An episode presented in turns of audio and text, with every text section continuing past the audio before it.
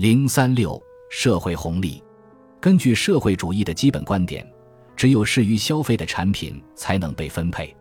生产性产品是用于再生产的社会财产，绝不允许分配。相反，消费品无一例外的都要被分配，它们是真正的社会纯红利。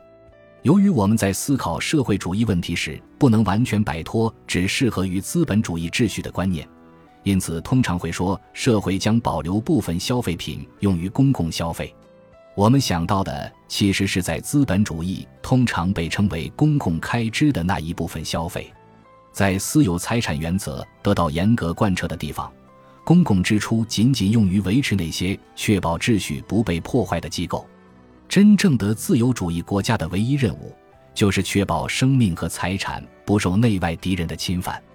它是社会安全的生产者，或如拉萨尔所嘲讽的那样，是一个守夜人国家。社会主义社会也有保证社会主义秩序和生产秩序不受侵犯的任务。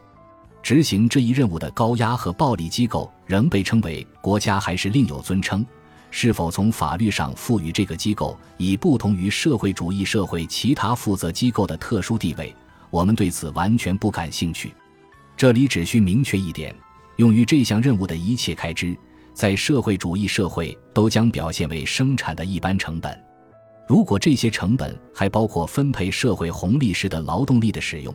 那么他们也必须被算在内，以使这些工作者得到他们的份额。但是。公共开支还包括其他费用，多数国家和市政当局向公民提供一定的食物用品，有些是免费的，有些是收费的，但只能弥补一部分开支。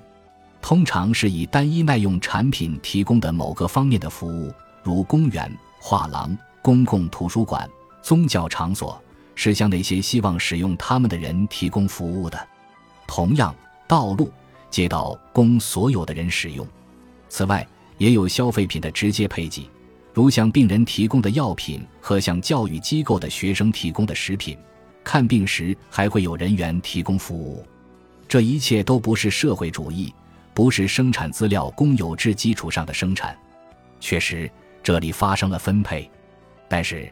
这里所分配的是当初从居民那里收来的税款。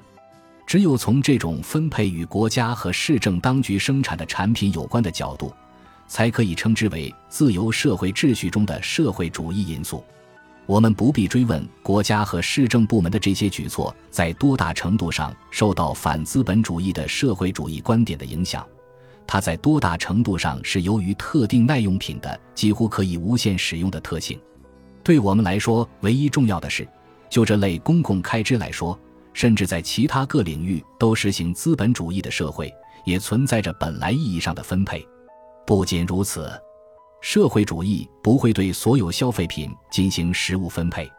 不可能向每个居民提供一本新出版的书，而只能把它们摆在公共阅览室供大家使用。学校和教学、公园、体育场馆、集会大厅等等也是如此。这一切安排所需要的支出不会使社会红利减少，相反，它们是社会红利的组成部分。这部分社会红利表现出这样一种特性，即在不损害决定着个人消费品和部分耐用品的分配原则的情况下，相关服务的特性决定着特定的分配原则。艺术藏品和科学出版物由大众共用，这一方式完全不同于日用消费品的分配规则。